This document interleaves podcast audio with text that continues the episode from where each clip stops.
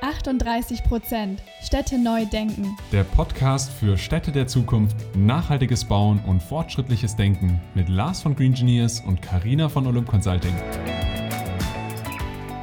Liebe Freundinnen und Freunde der nachhaltigen Städte von morgen. Und herzlich willkommen zu einer neuen Podcast-Folge von 38 Prozent Städte neu denken. Man sagt ja, viele Wege führen nach Rom. Und ich weiß nicht, wie es euch geht, aber wenn ich meine Fahr-App oder meine Handykarte öffne, dann sagt die mir nicht immer genau und zuverlässig, welche Mobilitätslösung jetzt gerade an diesem Standpunkt für mich zur Verfügung steht. Dabei gibt es so viele spannende, nachhaltige Varianten. Und über genau diese Thematik und wie man Mensch und Mobilität am besten verbindet, sprechen wir mit unserem heutigen Gast Dominik Nuri. Er ist Gründer und Geschäftsführer von Veomo. Ich freue mich, dass du heute hier bist. Herzlich willkommen im Podcast. Vielen Dank für die Einladung. Erzähl uns doch gern mal direkt, was eigentlich Veomo ist und was Veomo macht. Karina hat ja so ein bisschen angeschnitten, aber jetzt gerne mal von dir. Ja, Veomo ist vor zweieinhalb Jahren gestartet. Ähm, wir hatten damals gemerkt, dass sehr, sehr viele Leute eigentlich gar nicht wissen, welche Mobilitätsdienste ihnen zur Verfügung stehen. Und ähm, das haben wir echt eine ganz einfache Befragung mal herausgefunden. Ne? Also bei meinem alten Arbeitgeber, ein größerer OEM, der eigene Shuttles betreibt, eigenes Bikesharing für die Mitarbeiter. Und äh, da haben wir mal gefragt, ob ja, die Mitarbeiter eigentlich wissen, welche Dienste ihnen zur Verfügung stehen. Und ähm, ja, das Ergebnis war echt ähm, erschreckend. Und was wir uns dann überlegt haben, ist, okay, wie können wir den Leuten zeigen, welche Mobilität sie ja in Echtzeit jetzt heute zur Verfügung haben. Und ähm, haben angefangen, Daten zu aggregieren, eben von neuen Mobilitätsdiensten, also Bike-Sharing. Damals gab es noch kein Scooter-Sharing, heute Scooter-Sharing, aber auch Ride-Hailing-Dienste, Carpooling, Shuttle-Services, U-Bahn, Bus, Tram, alles, was halt so zur Verfügung steht. Und haben das in ein ganz einfaches Dashboard gepackt, ein User-Interface, das alle Abfahrtszeiten vom ÖPNV anzeigt und wie lange man eben auf seinen Ride-Hailing-Dienst warten muss. Wir wollten es extra nicht in eine App packen, sondern haben uns gedacht, okay, wo geht ein Mensch eben jeden Tag vorbei und informiert sich über seine Mobilität? Und deswegen haben wir dann dieses Dashboard eben an Eingangshallen aufgestellt, also an hochfrequentierten Orten. Und ähm, ja, das war so die Geburtsstunde von äh, Veomo. Und während wir eben dieses, dieses Dashboard entwickelt haben und immer mehr Daten gesammelt haben, also wir bieten ja auch unsere Lösung schon in äh, ähm, fast allen Städten Deutschlands an und in Österreich, haben wir eigentlich auch gemerkt, wie schwer es ist, an diese Daten ähm, ranzukommen. Und, ähm, und deswegen ist jetzt unsere Mission eben neue Mobilitätsdienste und deren Daten einfacher zur Verfügung zu stellen. Dabei konzentrieren wir uns hauptsächlich auf den B2B-Markt, also welche Unternehmen brauchen heutzutage Mobilitätsdaten, vor allem intermodale oder multimodale Mobilitätsdaten. Genau, Super. das ist ganz kurz zusammengefasst. Super, vielen Dank. Und wer ist euer Team? Wer steckt da alles so dahinter, außer dir? Also gegründet habe ich mit meinem äh, Mitgründer Stefan. Und ähm, wir waren auch so das erste Jahr, haben wir das zu zweit eben aufgebaut gehabt. Dann über den Weg ist uns dann Marvin äh, gelaufen. Der hat uns auch dann als Mitgründer ähm, ja, unterstützt und heute auch noch ähm, äh, ist er im Team drinnen. Und ähm, jetzt sind wir mittlerweile zehn Personen, Softwareentwickler, Designer, Product Manager, Vertriebler, Marketing, alles ist dabei. Okay, sehr spannend. Ähm, Dominik, welche positiven Effekte kann man denn bereits auch jetzt schon irgendwie ganz generell erkennen durch die WMO-Monitore, die ihr überall platziert? Also uns war es von Anfang an wichtig herauszufinden, ob wir überhaupt irgendeinen Einfluss auf die Mobilität von Mitarbeitern, Besuchern, Mietern eben haben.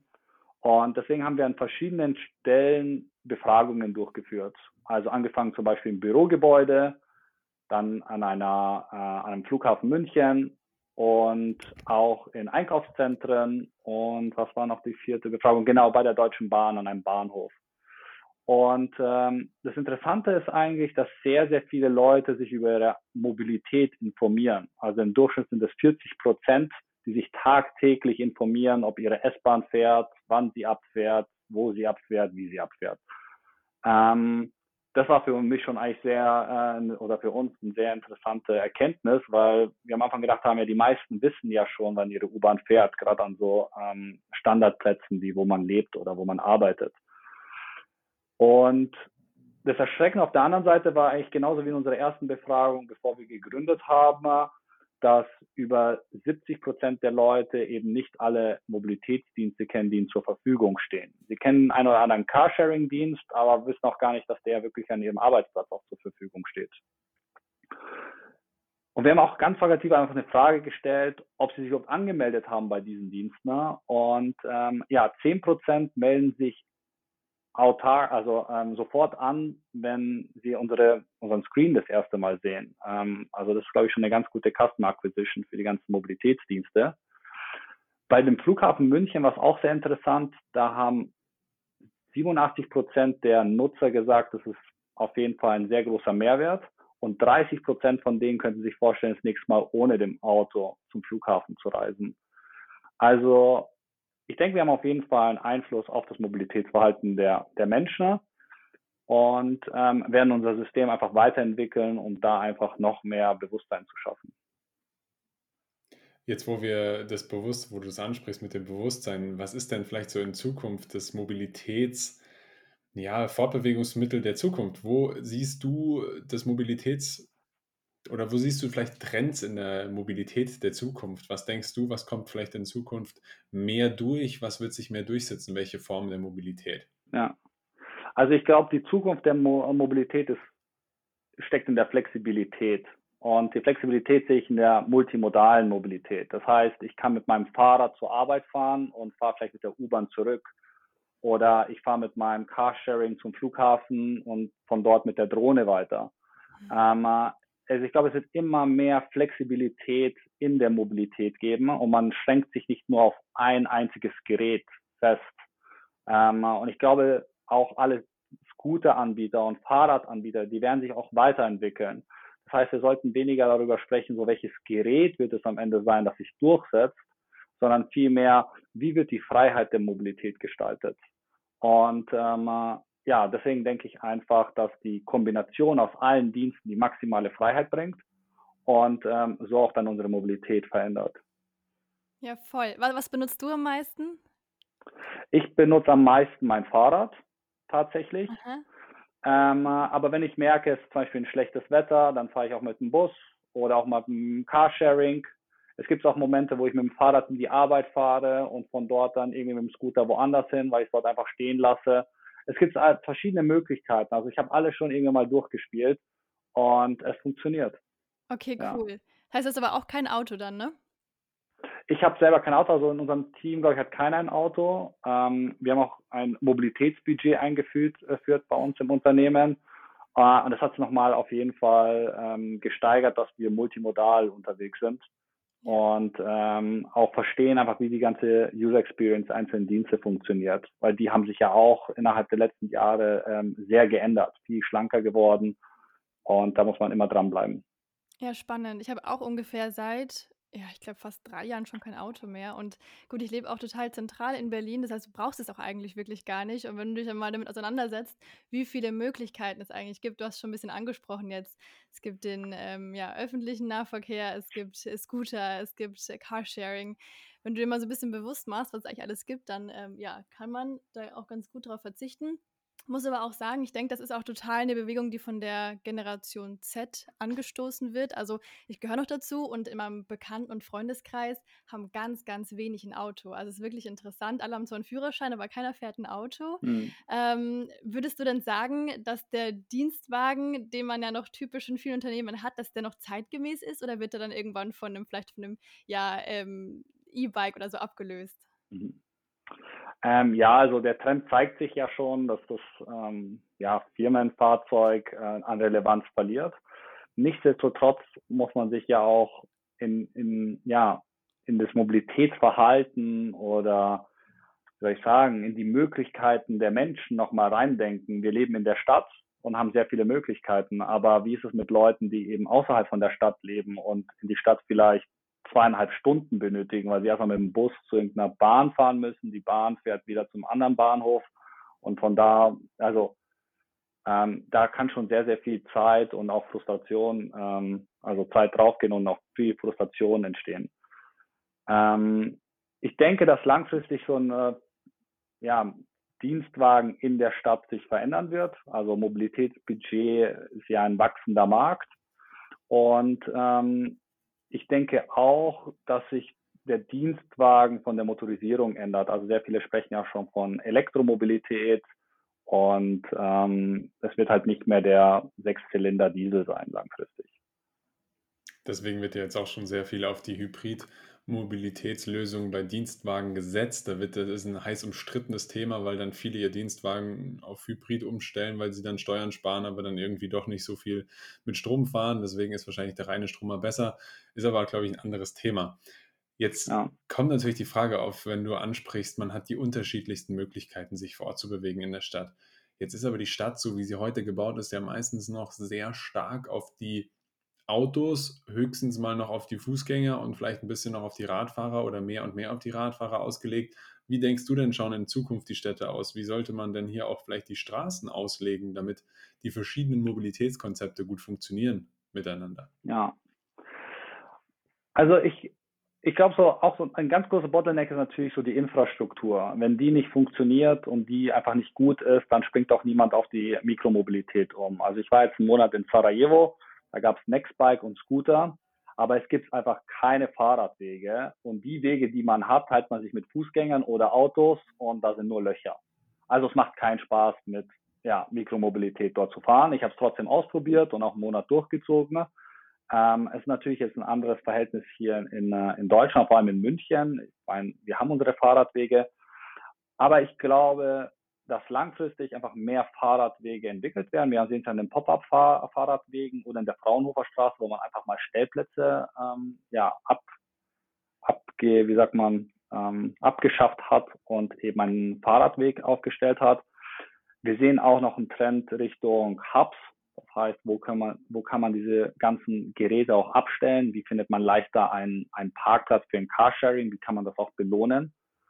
Und ähm, wenn wir wirklich diesen Trend verfolgen und mehr Menschen auf, sagen wir mal, alternative Mobilitätsdienste, gerade in der Stadt umschwenken, glaube ich auch, dass die Stellplätze sich langfristig entweder in neue Baugrund entwickeln, also stellen wir uns mal vor, so eine Leopoldstraße, was könnte man da noch alles bauen, wenn da eben kein Verkehr herrscht, oder halt einfach in Grünflächen und Lebensraum. Und ähm, das ist eigentlich so mein Bild der Stadt der Zukunft. Mhm. Jetzt können wir uns ja sehr gut vorstellen, wie man vielleicht in Zukunft durch die Städte fährt. Ein anderer Aspekt der Mobilität ist ja auch die Verbindung zwischen den Städten. Wie siehst du das vielleicht zwischen den Städten? Weil da reden wir auf einmal von ganz anderen Fortbewegungsmitteln, oder?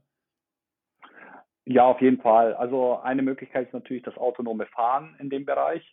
Ich meine, gerade wenn es um irgendwie Autobahnen geht, äh, Strecken, die jetzt nicht so äh, komplex sind wie, wie ein Stadtverkehr, kann ich mir schon sehr gut vorstellen, dass es eben Shuttles geben wird, also unbemannte Shuttles, die ähm, uns von A nach B bringen. Wir sehen aber auch, dass die Deutsche Bahn auf jeden Fall Gas gibt und immer mehr Züge auf die Strecke bringt äh, mit weniger Verspätung. Also ist auf jeden Fall auch ein ganz großer Player. Und ich bin aber auch sehr gespannt, was mit den ganzen Drohnen passieren wird. Also Lilium hat jetzt ja gerade einen Großauftrag bekommen, ist leider nicht in Deutschland, sondern eher im Ausland. Aber wie sich das Flugrecht eben in der Zukunft verändern wird, gerade für diese Strecken 100, 200, 300 Kilometer. Ja, also mit Lilium, das verfolge ich auch, das ist ein super spannendes Thema. Ein, weiteres Thema, was ja damit entsteht, ist diese Thematik Ladeinfrastruktur. Wir als Green Engineers planen jetzt gerade sogar für ein neues Projekt, was bei uns gerade ansteht. Mehr kann ich dazu noch nicht sagen, aber wir planen ein Stück weit eine Ladeinfrastruktur und zwar speziell sogar mit Wasserstoff.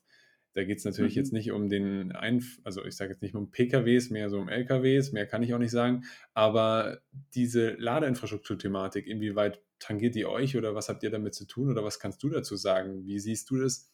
Wie wird das aussehen in Zukunft? Wo geht es vielleicht hin? Und wie ist vielleicht auch so der Mix aus Wasserstoff und auf der anderen Seite Elektromobilität an sich?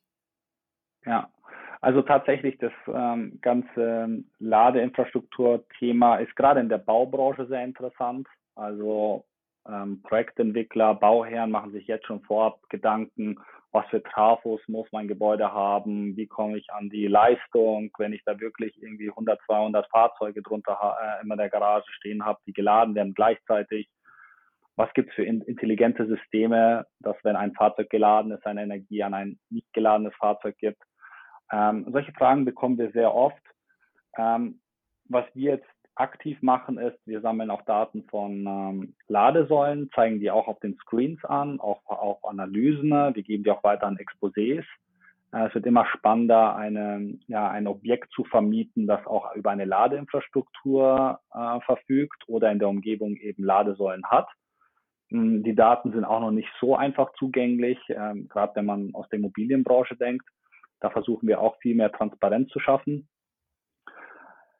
Nichtsdestotrotz wird es noch ein langer Weg sein, um eben alle Garagenstellplätze mit einer Ladeinfrastruktur auszustatten. Und äh, wenn wir den Trend gerade verfolgen von den ganzen äh, ja, OEMs, Automobilherstellern, die ja bis 2030 ihre ganzen Verbrenner abschaffen wollen, also sagen wir mal so ein BMW, der zwei bis 2,5 Millionen Fahrzeuge im Jahr verkauft, ähm, müssen wir auf jeden Fall da ähm, ja, vorankommen mit der Ladeinfrastruktur. Das wird auf jeden Fall noch ein spannendes Thema.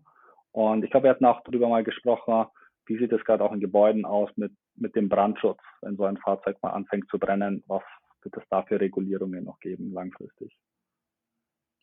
Absolut, also mit dem Thema, wie das in den Gebäuden funktioniert, das, damit haben wir Tag ein, Tag aus ein Stück weit zu tun bei unterschiedlichen Projekten, wo es auch mal darum geht, wie bringt man in München in Altbauwohnungen äh, jetzt auf einmal in die Tiefgarage, wo vielleicht nur acht Stellplätze geplant waren, aber nie die Stromanbindung so ausgelegt wurde, dass man jetzt ja. auf einmal acht Stromfahrzeuge laden kann und dann am besten noch jeweils mit 100 kW so ungefähr und muss über Nacht voll sein. Mhm. Also das ist ja Wahnsinn, was da auf uns zukommt. Mit dem Thema Wasserstoff, habt ihr damit auch schon was zu tun gehabt oder siehst du, da gibt es nee, irgendwo so einen Trend? Okay.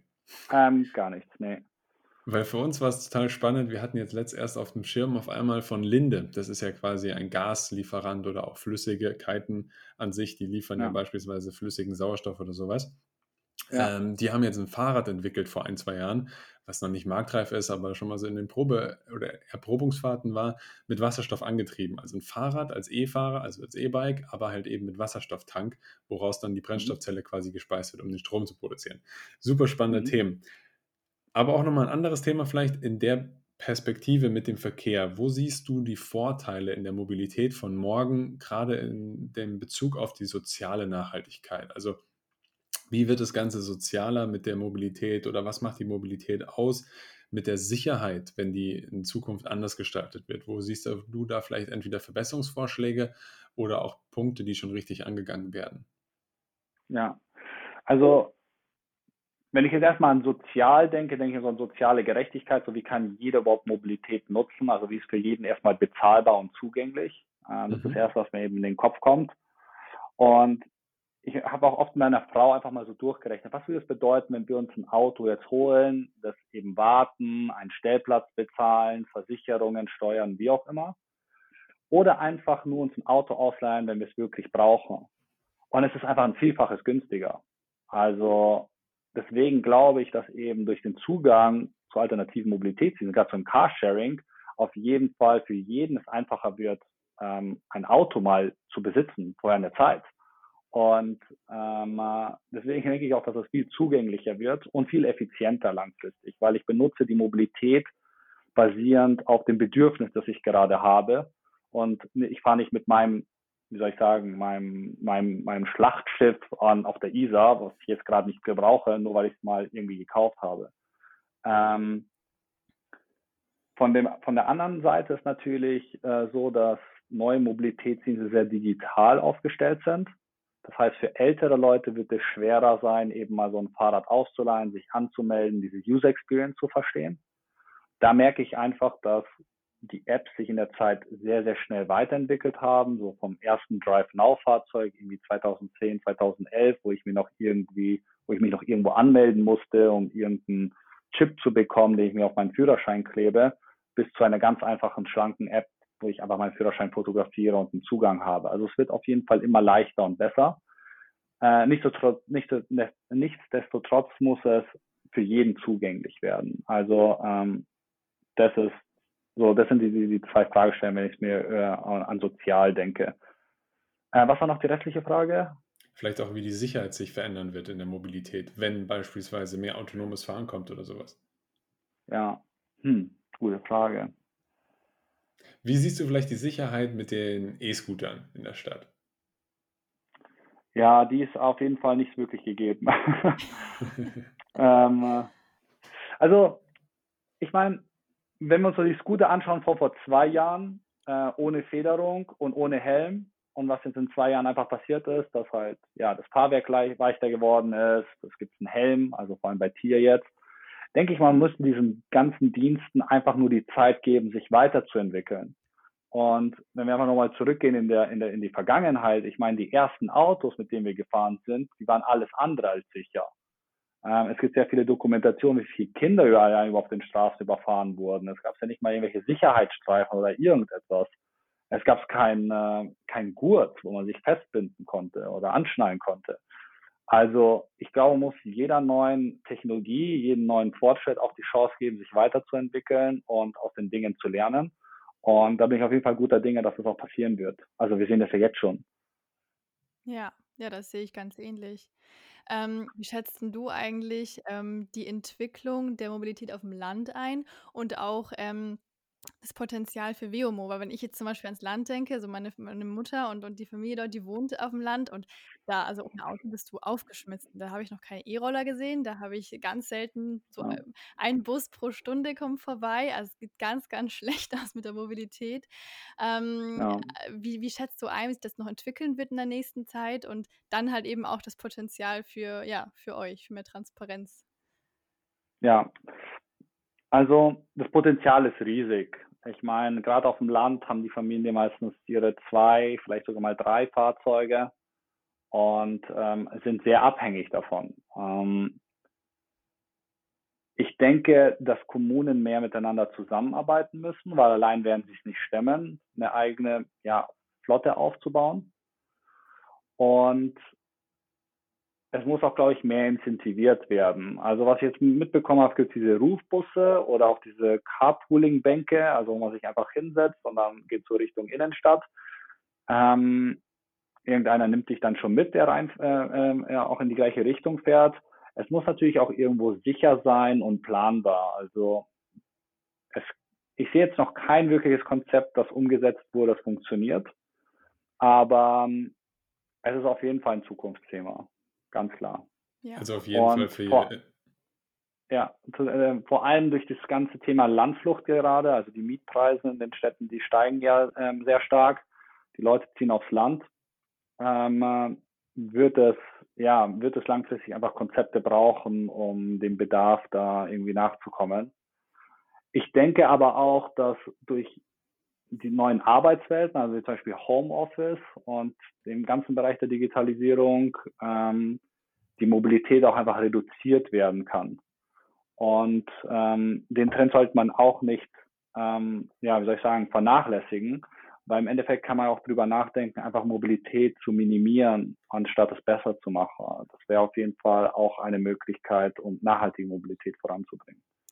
Das stimmt, nur wir haben natürlich auch diesen Trend, dass wir es immer schön komfortabel haben wollen. Und ähm, ich kann mir auch vorstellen, dass nicht nur die, äh, dass auf dem Land selbst die Mobilität nochmal vielfältiger werden sollte, sondern dass es auch äh, die Verbindung von der Innenstadt äh, aufs Land auch besser werden muss. Da gibt es jetzt auch aktuell immer nur, so ich kann jetzt immer nur von bei uns in Bayern sprechen, da gibt es dann die mhm. Bayerische Oberlandbahn und mit der kommst du dann schon äh, weitestgehend überall hin. Aber das ist halt, äh, kommt ganz selten und ist halt auch sehr langsam. Und da denke ich, äh, braucht es schon nochmal irgendwie auch hm, verschiedene Möglichkeiten, ähm, auch vielleicht ja. nachhaltigere oder auch schnellere Möglichkeiten. Ich glaube ja, auch, Dominik, du hattest das gerade angesprochen. Jetzt mit dem Thema auf dem Land braucht es neue Konzepte. Und du hattest es angesprochen mit dem Thema Homeoffice. Und ich glaube auch, wenn die Arbeitszeit flexibler wird, dann macht auch das Carsharing-Modell auf dem Land wieder mehr Sinn. Also einer der Hauptprobleme ist ja immer, dass man so auf dem Land sagt, okay, wann brauchen die Menschen das Auto? Das ist dann doch irgendwie alle gleichzeitig am Wochenende oder alle gleichzeitig morgens und abends, um irgendwo hinzufahren, in die Arbeit meistens oder vormittags mal zum Einkaufen oder wie auch immer. Und sobald aber die Arbeitszeiten flexibler werden, auch mit den Homeoffice-Modellen, wird ja hier sicherlich auch ein Anreiz geschaffen, dass die Autos wann anders gebraucht werden oder zu unterschiedlichen Zeiten. Und dann würde es halt mehr Sinn machen, wenn man hier diese Flexibilität hätte, zu sagen, okay, der eine macht jetzt morgens sein Homeoffice und der andere macht es abends bis 23 Uhr, weil der lieber ein Abendarbeitmensch ist oder wie auch immer. Ja. Und dann diese flexible Arbeitszeiten auch auf dem Land die Möglichkeit erleichtern, ein Poolauto oder ein Carsharing-Fahrzeug sich aufzuteilen und zu nutzen. Ja, nee, auf jeden Fall. Ähm, dafür brauchen wir jetzt erstmal Showcases, um zu schauen, wie das funktioniert. Und ähm, dafür müssen wir jetzt erstmal loslegen. Und ähm, ich bin schon gespannt auf das erste Projekt. Das bin ich auch. Wir haben so viele spannende Themen jetzt angeschnitten. Du hast es vorhin schon so ein bisschen angerissen, aber wir stellen dir immer so eine Abschlussfrage an alle unsere Gäste. Ähm, wie siehst denn oder wie, wie siehst du die nachhaltige Stadt von morgen? Wie stellst du sie dir vor, wenn du vielleicht in 10 oder 15 Jahren durch die Stadt läufst? Wie sieht die aus? Ja, was erlebst du dort? Also ich würde mich auf jeden Fall freuen, wenn ich mit einem offenen Fenster schlafen kann. Also kein Lärm mehr am Abend. Ähm, ich würde mich auch freuen, wenn ich, wenn ich draußen einfach spazieren gehe, dass ich nicht die ganze Zeit irgendwas höre. Also es wird auf jeden Fall leiser. Ähm, ich merke auch jetzt in der Innenstadt, wir haben mega viel Staub. Also ich müsste eigentlich jeden Tag Staub saugen, deswegen habe ich mir so einen äh, Roboter geholt und der Filter ist nach drei, vier Tagen voll. Das heißt, es wird auch auf jeden Fall sauberer, ruhiger, sauberer. Und ich glaube, dadurch werden die Leute auch entspannter. Also man wird es den Leuten auch anmerken, dass sie entspannter sind, glücklicher sind und äh, einfach mal einen guten Tiefschlaf hatten. Ich glaube auch, dass wir langfristig äh, eine viel grünere Stadt sehen werden. Also gerade wenn Stellplätze abgebaut werden, dass dort einfach die Flächen genutzt wird mit Rasen, Bäumen oder auch irgendwie ein Blumenbeet, Gemüsebeet oder wie auch immer. Und wenn wir das schon alles hinbekommen, bin ich sehr, sehr glücklich.